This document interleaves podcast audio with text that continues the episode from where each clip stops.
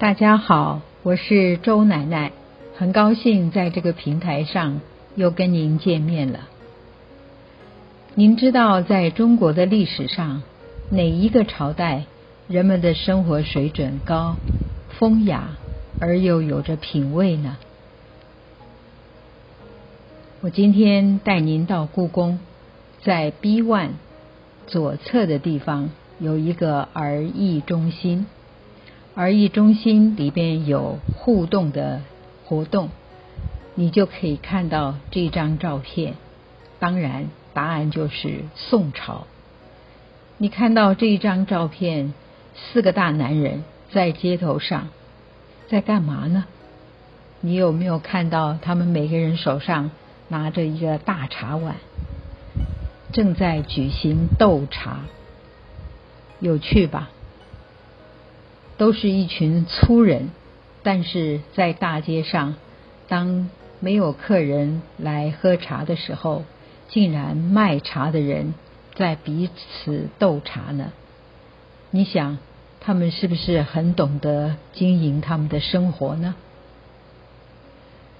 唐朝的人喝茶是加了盐，加了胡椒，但是宋朝人的斗茶。它比的是茶汤的颜色，要越白越好；茶汤的浓度要越浓越好。还有就是泡沫留在茶碗的时间要越久越好。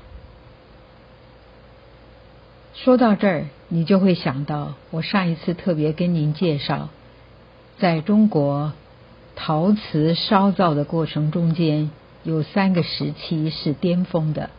第一个我介绍的就是宋朝，他们有青白瓷，但是呢，他们也有让人非常羡慕的天目碗。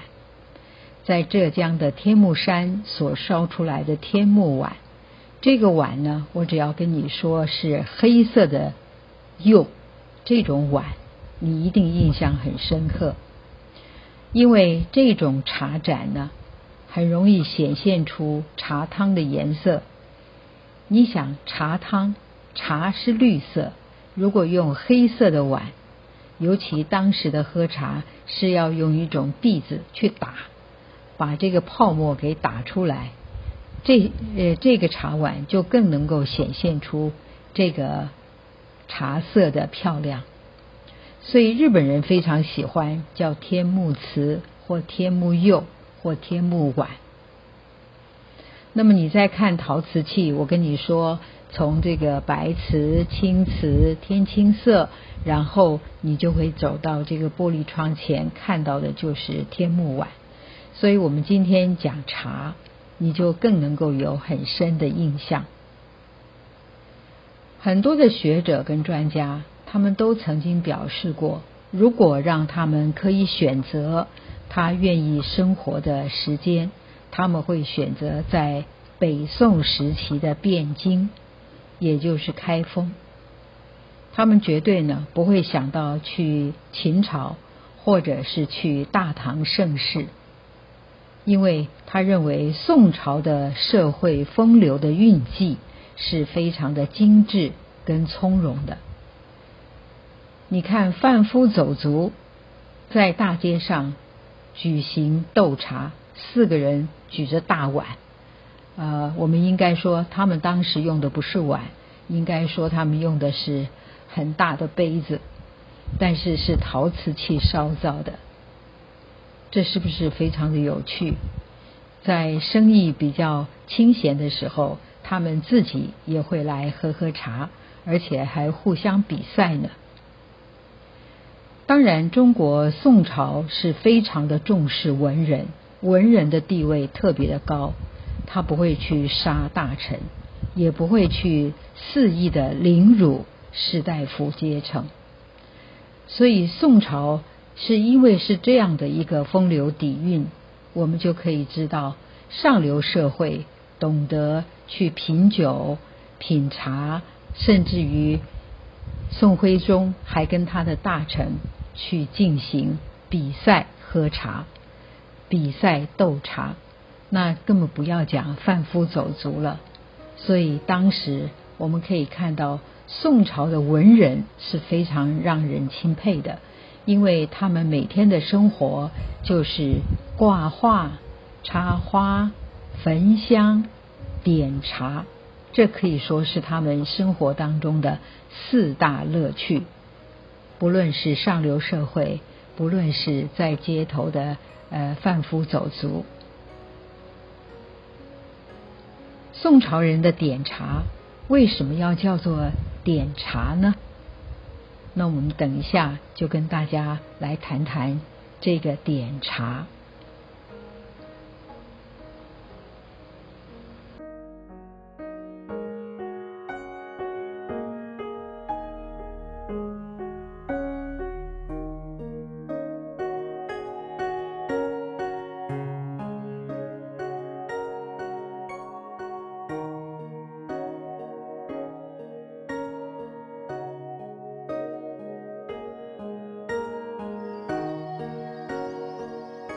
我们刚才谈到了唐朝人喝茶加盐加胡椒，那么宋朝人的点茶为什么要叫点茶呢？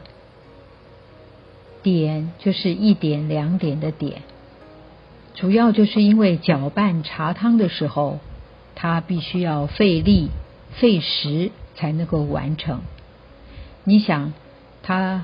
费了这么多的时间，也费了这样的力气，完成的时候茶是不是也凉了呢？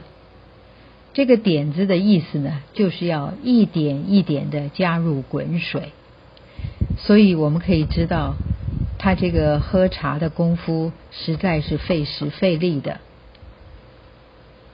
如果不是这样的话，你是喝不到热茶的。这样看起来。宋朝的科技、文学、艺术，他们的人文精神跟物质文明，确实有着空前的成就。不像大明王朝，动不动生气就杀人，或者是拿大臣开刀。我们可以看到，在十一世纪到十三世纪的北宋汴京。或者是南宋的临安，他们的人口都有上百万，可以说是当时世界上的第一大城。据说宋朝人的人均所得也是当时世界其他地区人的一倍以上。虽然说起来呢，宋朝的政治军事有缺陷。历史也有它的一些局限性，但是呢，却没有阻碍宋朝人的诗酒风流、铁杆正义，而且他们每一个人几乎都胸怀天下的胸襟。这么说起来，大宋皇朝还确实是一个迷人的时代，难怪有很多人说他要选择生活指标最好的。感觉上品质也是最好的宋朝。我们刚才看到的是街头上贩夫走卒卖茶的人，他们在休闲之余比赛斗茶。可是，在上流社会，同样的，我们看到了宋徽宗，他常常跟他的属下部属们。一起比赛点茶，他们也一样，品酒、点茶，甚至于挂画、写书法。我们在历史上看到了宋徽宗在艺术上造诣的特殊。可是这张图片上更明显的看出来。当时的人，他们真的是每一个人都必须要具备生活当中的四件重要的事。你可以看到皇帝在弹琴，他正在抚琴，旁边呢是他的大臣。你有没有注意到他面前弹琴之外，他的旁边是不是点着香呢？所以挂画。点香、插花、品茶，啊，这可以说是让我们非常非常的羡慕。他们的生活品质的的确确是相当精致的。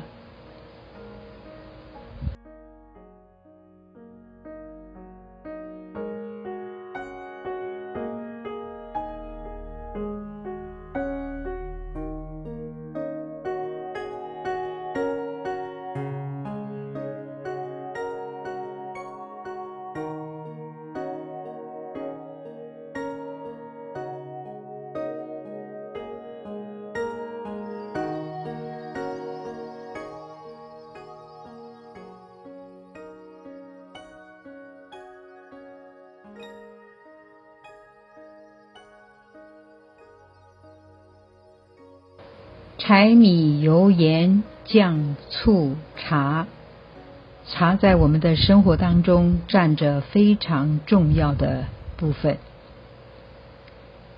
据说是神农氏发现了茶树的叶子掉进了水里，然后发现了茶。从早期的医疗，它具有治病的效果，到最后。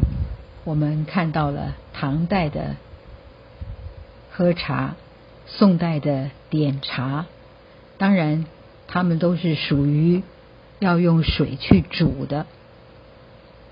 那你一定很好奇，什么时候中国人是像我们现在一样，把热水、滚烫的水倒到茶叶里面，是用这种方式喝茶的呢？应该是从明代吧。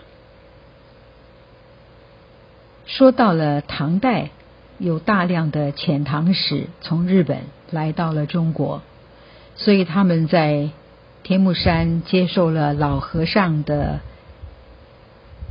喝茶的这种招待，然后送给了他们天目山的天目碗，带到了日本。所以今天你到日本的博物馆看到了人间国宝，这个人间国宝。指的就是天目山所烧出来的这些茶碗，而在中国，我们现在已经找不到这些呃天目山过去所烧出来的瓷碗了。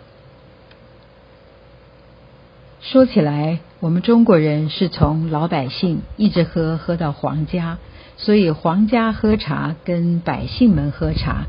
其实是有一些不太相同的讲究方式，比如我们刚才特别看到了四个大男人卖茶的，在大街上呢，在休闲的时刻，他们在斗茶。斗茶就是比赛喝茶。其实，在宋代，斗茶的风气是很盛的，上流社会也是这样，只是他们用的茶碗。跟他讲究的程度是不太相同，而日本恰好跟我们中国有点相反，是遣唐使把他带回了日本，然后从上流社会开始影响到皇家，然后才传到百姓，所以他们的流程跟我们的不太一样，但是他们喝的都是煎茶，煎茶也就是唐代。跟宋代是用煮茶的方式，用水去煮的。那么到了宋代，我特别说到了斗茶，或者说点茶。那么点茶是一点一点的热水加进去，这是指他泡茶的方式。斗茶呢，指的是比赛啊，比赛谁泡的茶好，谁泡的茶呃是最优秀的。那么当时。各位已经听到我说的是一点一点的热水加在茶碗里，所以他必须要用一个篦子去把这个碗跟这个茶叶打出沫来。他比的是茶汤的颜色，颜色要越白越好，茶汤的浓度要越浓越好。再就是茶叶沫咬着这个盏。它的泡沫留在茶碗的时间要越久越好，所以呢，茶盏也非常的特别，它必须要容易凸显茶汤的颜色。这个福建建窑的黑釉瓷，还有我刚才说的天目山的天目瓷，这些呢都是比较能够显现茶汤的。所以，当你走到陶瓷器的时候，你除了看宋代的，我们讲的南青、北白，也就是说天青色的呃瓷器，或者是白色的瓷器，然后你会继续往前走，在宋代的呃最后的一个玻璃框里的，你会看到呃所谓的这个天目碗，你也会看到了福建的建窑。所烧造的黑釉瓷，那么这是瓷器的第一个高峰。第二个高峰就是我们讲的明代的所谓的明代非常讲究白底，在宋代白瓷的底上加上了钴蓝，这个时候他们就烧出了天青的青花。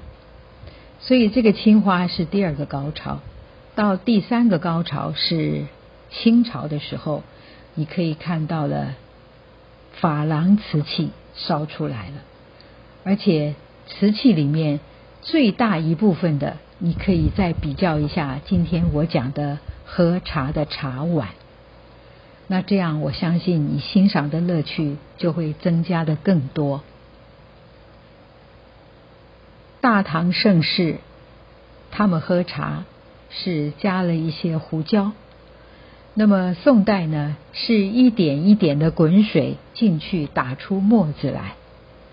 然后到了明朝，明朝的时候就是我们现在的喝茶方式，用热水直接去冲茶叶。可是，在生活方式来讲，它的优雅。是在宋朝，你看挂画、插花、焚香、点茶。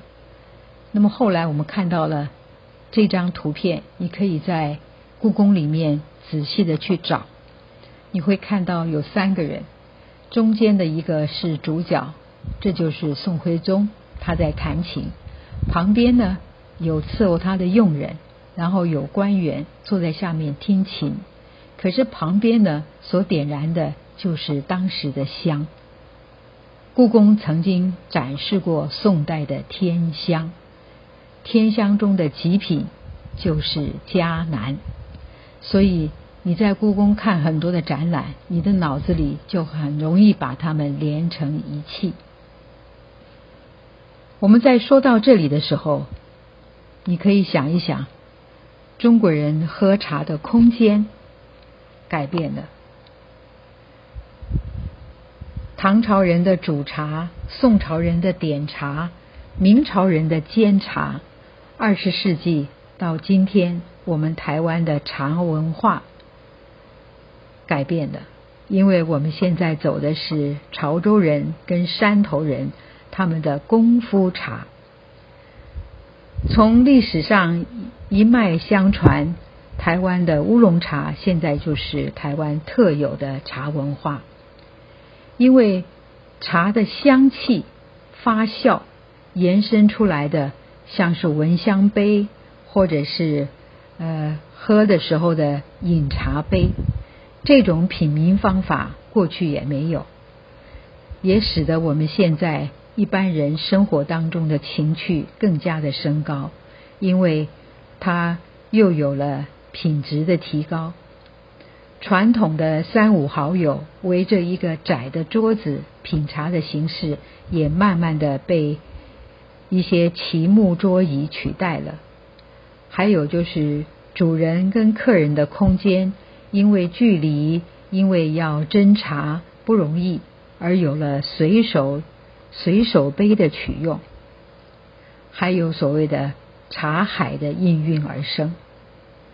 当然，这些年来，我们发现到台湾越来越多的空间设计者，他们因为业务的需求，或者是因为要跟朋友、跟家人亲近，对于台湾多元文化的情境，创造出更多的呃可能性。比如说，除了传统的旗木桌椅、榻榻米之外呢，我们看到了更多当代的设计元素，比如说像亚克力啦、像镜子啦、像是一些铁雕，或者是一些充气的胶囊，这些都被尝试运用在茶空间的设计里边。所以我们觉得现在喝茶的这种环境比过去。更加的讲究了，不知道朋友们你有没有发现呢？喝茶品茗，这是一项中国人特有的茶文化，到今天仍然是影响深远。我们看到了喝茶有四句偈子：春天喝水，夏天喝俗，秋天喝香。冬天喝韵，所以春夏秋冬四季所喝出来的茶韵味是无穷的。我说到这里，不知道朋友们是不是更扩散的会想到很多？比如我们讲到茶碗，讲到了喝茶的大概的历史，那么我们唯一没有讲的就是。唐朝的茶具，希望你也仔细的看一看。宋代斗茶的风趣，在这两张图中间表现出来了。但是还有一件，你在故宫的大厅里可以看到《清明上河图》，请你把《清明上河图》走近了看，看一看它里面的茶馆，那真是景况空前。在清朝的康熙。雍正跟乾隆还有慈禧太后，他们都非常讲究喝茶。你去看一看他们喝茶的茶具，跟他们讲究的一些事儿，一定会更增加你许多许多的乐趣。故宫这一次走一趟，你可以从 B one 一楼的儿艺室看一看喝茶的八个步骤，那更有趣。然后你再到故宫的二楼去陶瓷器里边看一看当时的这些茶碗，一个朝代一个朝代的走，然后你就顺着它的方向，心里想着喝茶这件事儿。各位朋友，我希望你在欣赏走的这个路程当中，点茶在你的心中就会浮起。我刚才讲的这些情景，我们今天就跟您说到这儿了，谢谢您的收听，下一次我们空中再见吧。